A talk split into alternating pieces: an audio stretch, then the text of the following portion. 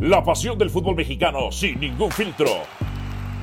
Donde se habla fuerte sin pensar en susceptibilidades. Aquí arranca Voces en Juego. Bienvenidos sean todos ustedes a su podcast Voces en Juego. Odio ese nombre, siempre lo voy a odiar. Me parece un nombre anticuado, es lo único que voy a decir. Pero somos el mejor podcast de la cadena. Transmitiendo desde México. Ah, sí. Sonaba. ¿Te acuerdas Sí. cómo sonaba? Tin, Así. tin, tin. Esta es. La voz para América Latina. Eh, bienvenidos a su podcast Voces en Juego.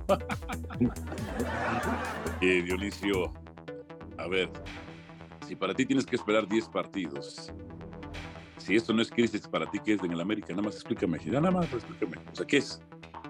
Hasta ahorita una mala racha de resultados. Pero a ver, de, de lógica, funcionamiento. Bueno, por cierto, el saludo para todos, ¿no? En el funcionamiento, no pues, sería a medias, mala. ¿no? empates, no sería mala racha bajo. Sí, bueno, pues porque no has perdido, porque tampoco has ganado. A ver, yo no me gustan mucho los empates y lo he establecido. Prefiero tener a lo mejor este, una victoria, un empate y una derrota, haber perdido el invicto, pero ya tendrías cuatro puntos y no tres, aunque, aunque no hayas perdido. Pero al final de cuentas, si tengo que contemplarlo de este torneo, lo de la América todavía no es crisis. Y tan es así que tu amigo, ¿eh? el Tan Ortiz, en conferencia de prensa dijo que no es- esta no es una crisis. Ahora, si para ti no es, si para ti ya es una crisis, contemplando estos tres partidos, más lo de eh, la Copa por México, más cómo se cerró el torneo anterior, pues tú has estado muy light, muy light, porque le pegas con todo Jiménez echando y responsabilizando de por qué América no ha ganado, pero como eres tú en el comentario agresivo, determinante Ah. este, y tajante, no he escuchado que estés pidiendo la cabeza de Ortiz, que no se tendría que ir, pero Mira. desde tu parámetro, ¿eh? Con otros equipos, con otros técnicos, ya le hubieras este, atizado por ahí. Y hasta el momento, ve, Es que me, me parece, que calladito, calladito. No. estás, ¿eh? lo que pasa es que esa es tu forma de chantaje y manipulación que no voy a caer Ah. Pero no te preocupes, en América todos los días se juega el puesto. Todos los días. Y el que no funciona, incluyendo el Tan Ortiz. Me parece que tienes más alma de Cruz Azulino tú que de americanista, ¿eh? Nada más te lo digo. ¿eh? Mira, Sí. lo que sí te voy a decir es que tú que tienes alma dividida de Cruz Azulina y Americanista, tienes hundido dos equipos en este torneo. A Cruz. Azul con un punto de nueve y América con tres de nueve. Yo que tengo que ver, yo que tengo que ver este torneo, que tengo que ver con lo de la máquina, yo. Pues, Yo. Aunque, aun- aunque lo niegues todavía en el fondo, eres Cruz Azulino. Es mentira, Los tienes hundidos. No, A fuimos el otro. Nos vimos el otro día a unos tacos y llegaron unos juniors y hasta, hasta del Cruz Azul y nos tomaron video y, y yo, no, yo no me eché mis porras por el América. Tú sí, tú sí. Sí, sí, sí. sí. Ah, azul. Ah, azul. ¿Eh? No, hombre. Es- Pero es sí. que- Pero si tú hasta te tomaste y dijiste, vengan, vengan hijos a mí, casi les dijiste. imagínate, te- tenían como 15 años, iban con su guarura. Bueno, pero porque el papá era, el- el- como tú eres americanista, te sentiste el papá de los Cruzazulines, ¿no? esa noche, el viernes, el sábado. Eso sí. Eso sí. Oye, pero, a ver, este, ¿Qué? ¿Qué? Para ti hay crisis, ¿no? Pues no, para ti hay crisis. Quiero que claro. lo repitas, si, si es que la hay. Ah, claro que hay Para mí crisis. no.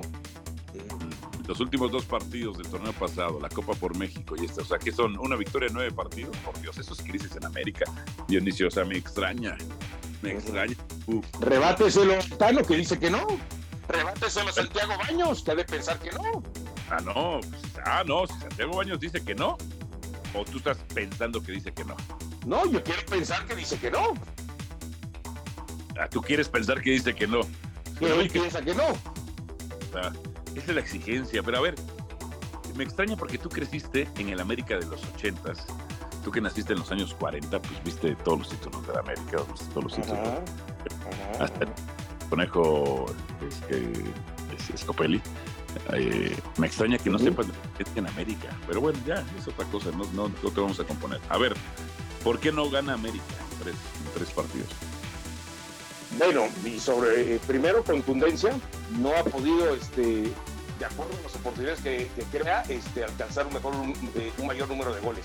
Y segundo, los errores en defensa y sobre todo el contra Puebla por arriba, a balón parado. ¿eh? Y, destaco que América tuvo eh, en su línea defensiva cuatro jugadores mexicanos, más Jiménez cinco, y contemplando a Sendejas y a Henry Martín, arrancó con siete mexicanos este, el partido ante Puebla. Pero, a ver, lo de los errores en defensa realmente es brutal. O sea, vas a la marca con tres de manera personal y mandas a cuatro en zona mixta, pero en la zona mixta, los cuatro americanistas que estaban por lo menos en el primer gol, nada que ver a donde estaba la mayoría de los jugadores del Puebla. Pues había uno con Henry Martín y otros tres completamente solos. Y ahí es donde se desprende Gastón Silva y les termina clavando. Y después en el segundo gol, la manera en cómo terminan midiendo Lara y Reyes Israel, porque también jugó Daniel Reyes, eh, eh, bueno, Daniel Salvador Reyes, pero en el caso de Israel Reyes, o sea, no puede ser que Gulante les termine ganando a los dos en el salto y termine decretando el gol del empate. O sea, realmente Ahora, América es un empate con sabor a derrota. Ahora, Oscar Jiménez se pudo haber aventado, por lo menos, ¿no? Por lo... eh. Luego uno de sus goles va a su, a su palo, o sea, por Dios, Dionisio Estrada.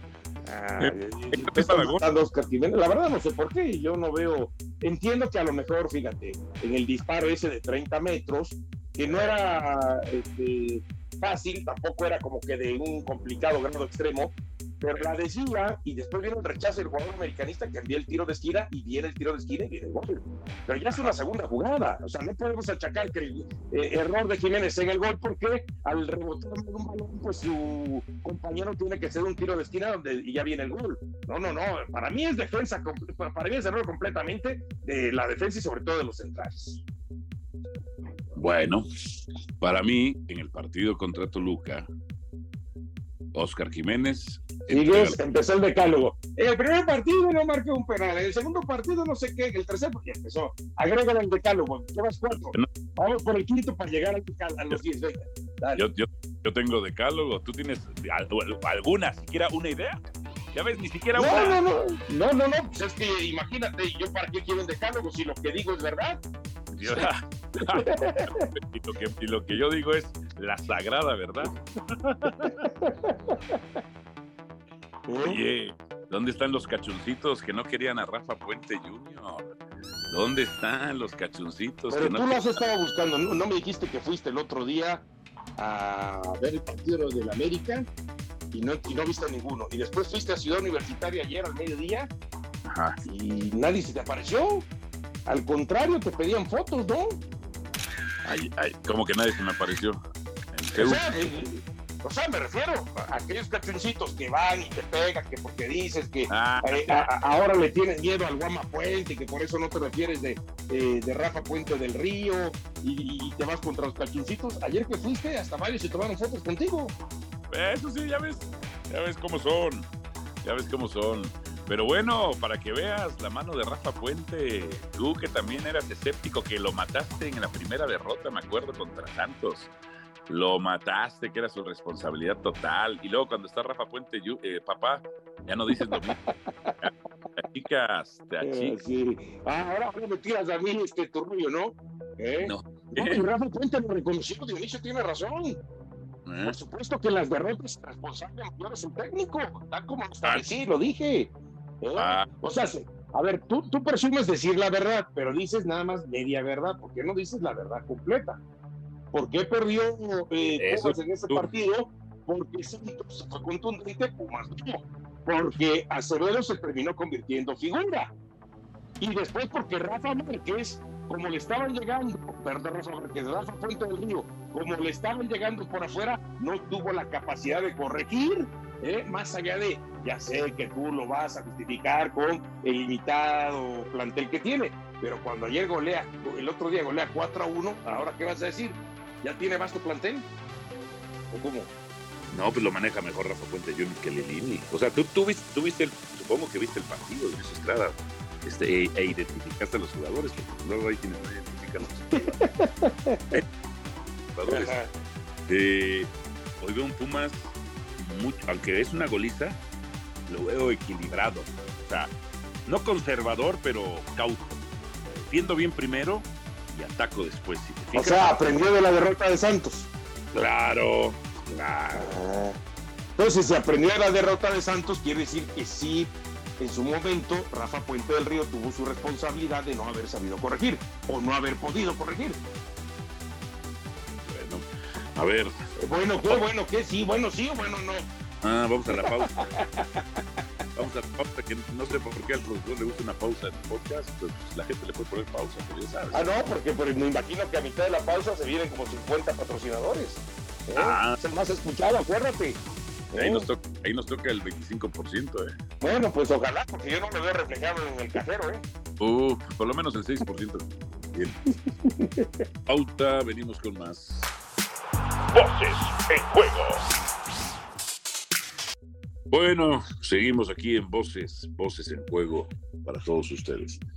Las Chivas, Dionisio, las Chivas.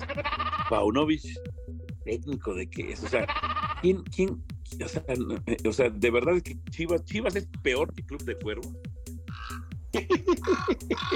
O sea, a ver, cuando empieza uno a ver Club de Cuervos, dices, nah, puede ser que pase, pero tendrá la duda. O puede ser que pase, pero no a ese grado, ¿verdad? Pero cuando ya ves a Chivas, dices, no, Club de Cuervos se queda corto. Eh, ¿eh? Lo de Club de Cuervos se termina siendo hasta irreal en relación a lo de Chivas, ¿no?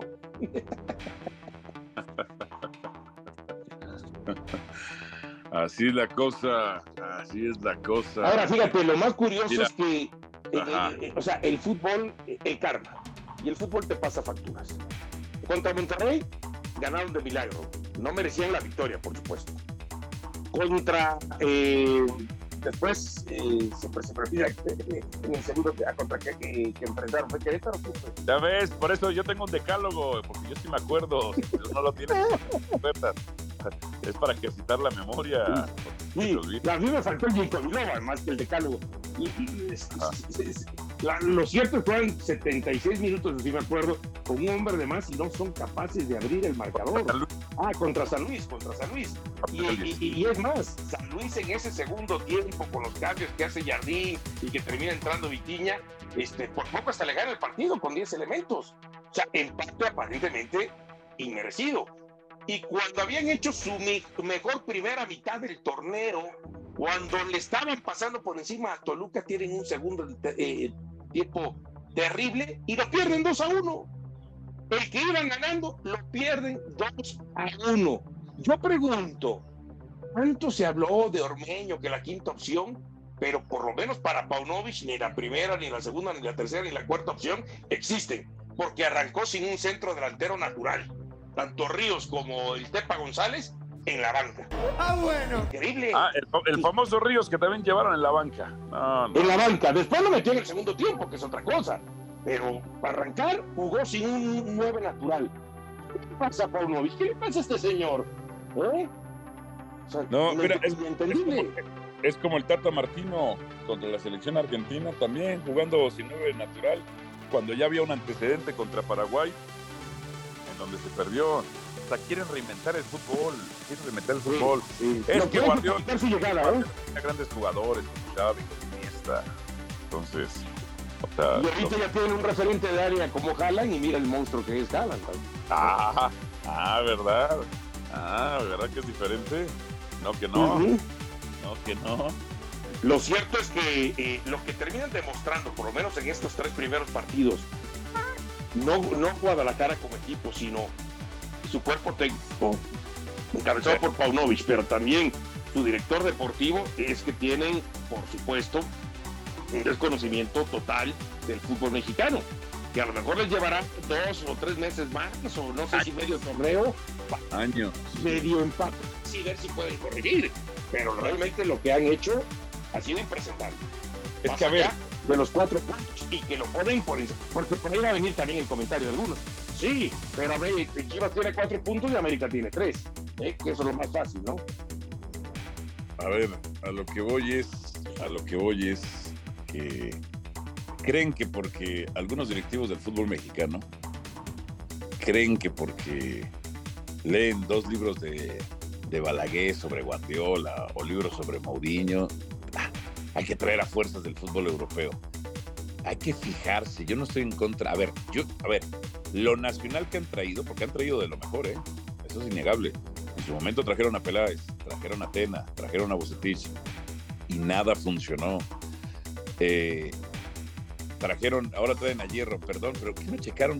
Ahora sí que como, como dicen este, los, los malos periodistas, chequen en Wikipedia.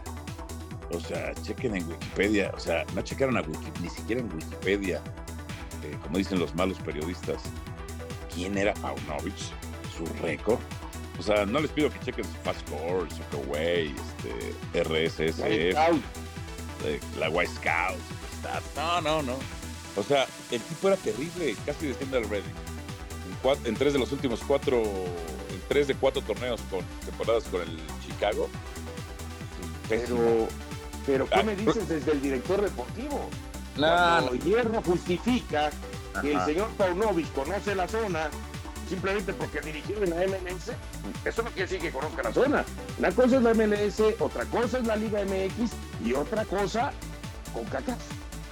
Claro.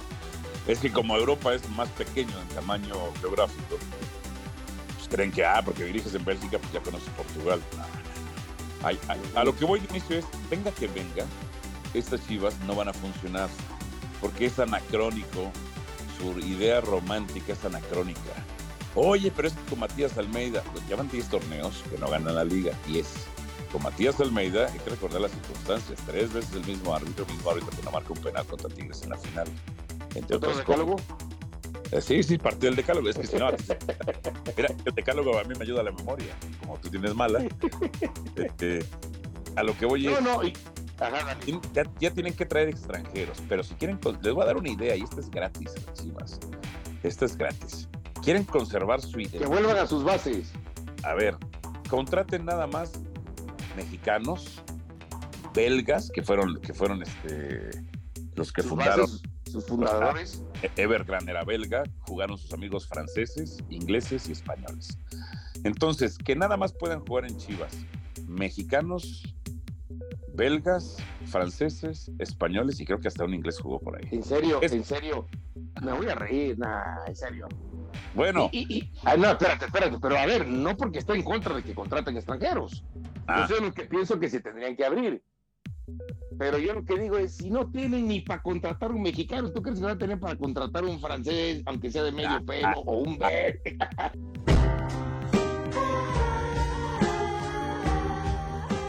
Sí, te voy a decir por qué.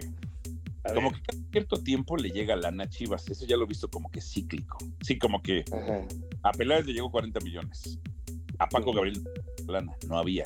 Entonces, como que cada cierto tiempo, no sé si pagan alguna lana patrocinador, los derechos de transmisión, qué sé yo. Cada cierto tiempo les Cada dos años, digamos. Digamos. Entonces, en Chivas que nada más jueguen mexicanos y europeos. Cualquier nacionalidad europea. Mexicanos y europeos. Y si quieres ponerle europeos de nacimiento. Europeos de. Porque si no, pues ahí podrían llegar este. Eh, eh, de Sudamérica con doble nacionalidad, ¿no? Entonces, o de o de África con doble nacionalidad, o de Estados Unidos con doble nacionalidad este, europea, ¿no? Porque no me refiero a los mexicoamericanos.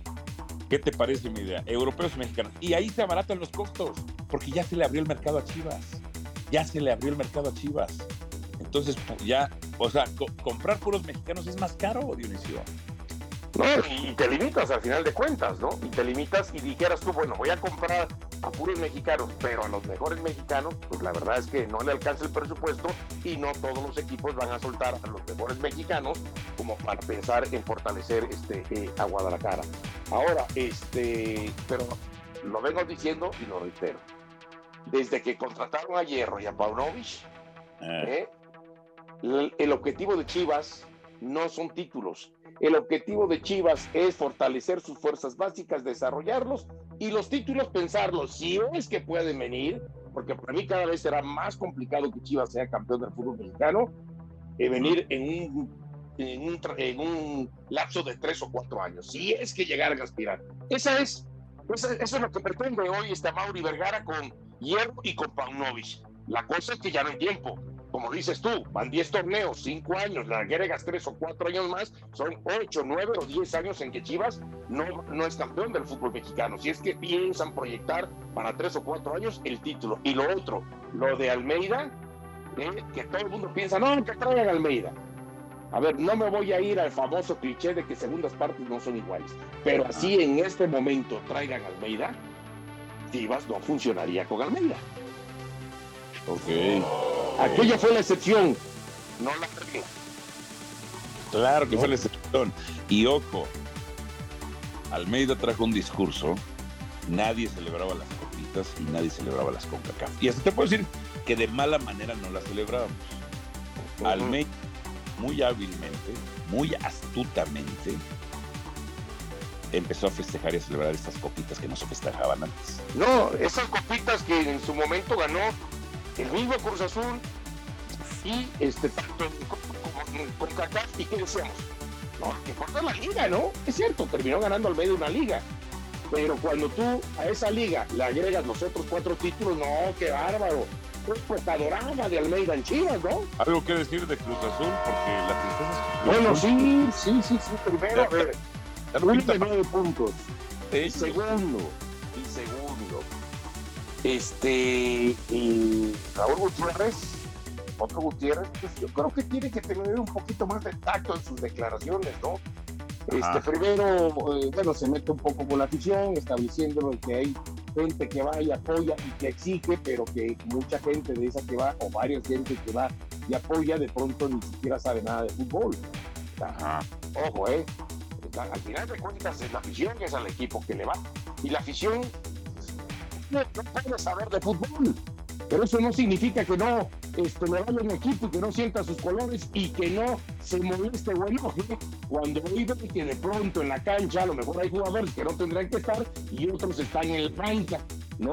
Y después los meten en el segundo tiempo o cuando el equipo no gana. Porque es cierto, Cruz Azul lo mejor futbolísticamente no fue menos que Necaxa y hasta mereció la victoria con mínimo pero no pudo ganar y tiene uno sobre nueve. Entonces, con Gutiérrez, lo que menos le conviene es hacerse de enemigos de la afición. ¿Te acuerdas cuando Juan Reynoso, aunque fue campeón, también se metió con la afición? Y terminó pasando factura. Esa es la verdad. Además, Bueno. ojo con esas declaraciones. Bueno, Además, no se está diciendo algo que no es. pues Es sí. un hecho, ¿no? Cruz Azul tiene uno de nueve. Eh, Lo tienes hundido al igual que ok, Tampoco eso se rebate, ¿no? Es un hecho. No una opinión. está bueno. Pues ya vámonos, ¿no? Ya me ¿Ya cansé. qué? Ya te quieres ir a desayunar y a comer y, No. y a cenar prácticamente. Ya desayuné lo que tú hablabas. pues. Bueno, está bien. Desayuné, desayuné un omelette con aguacate. Órale. Eso es todo. Después de haber hecho ejercicio, ¿no? Y después de haber hecho, hoy me, hoy- hoy- hoy me tocó brazo y tríceps. Órale. No, yo no puedo hacer nada de eso hasta no recuperarme de, tendinitis y epicolinditis y todos los males Ah, que aquejan a mis codos de golfista y de tenista. Pues es que esto, de, esto ya no es tendinitis ni epidolontitis o lo que Es es. el, titi, es el titi, el titipuchal de años. Sí, es el titipuchal de años. que- Bueno, vámonos pues, Alvarito. Oye, no te aburras con, en voz en juego. ¿eh? La, la invitación a la gente. Sí, invítalos, invítalos. Sí, así que la gente que nos escriba en redes sociales, que por supuesto esté con nosotros y que se acuerde que aquí de- dentro de algunos eh, días más tendremos este, la posibilidad de estar leyendo cada eh, tweet que nos hagan llegar en redes sociales, ¿no? Donde por supuesto leeremos con mucho gusto cualquiera de sus inquietudes, preguntas, comentarios, esperando Alvarito que no gane por supuesto el que ya sabes, se acuerden de nuestro 10 de mayo. Bueno, y si se acuerdan de nuestro 10 de mayo, qué bueno. Porque fíjate que en esta industria no hay nada más triste que no hablen de ti, entre otras cosas. O sea, Pero- que quiere decir que es pasar desapercibido. Por eso hay que decirle a la gente que también su Eh. voz juega. Tu voz también juega, decirle a la gente. Órale, que manden sus mensajes de audio. Cuídense, gracias. Esto fue Voces en Juego. Aquí termina Voces en Juego. Nos escuchamos de nuevo para repartir más verdades del fútbol mexicano.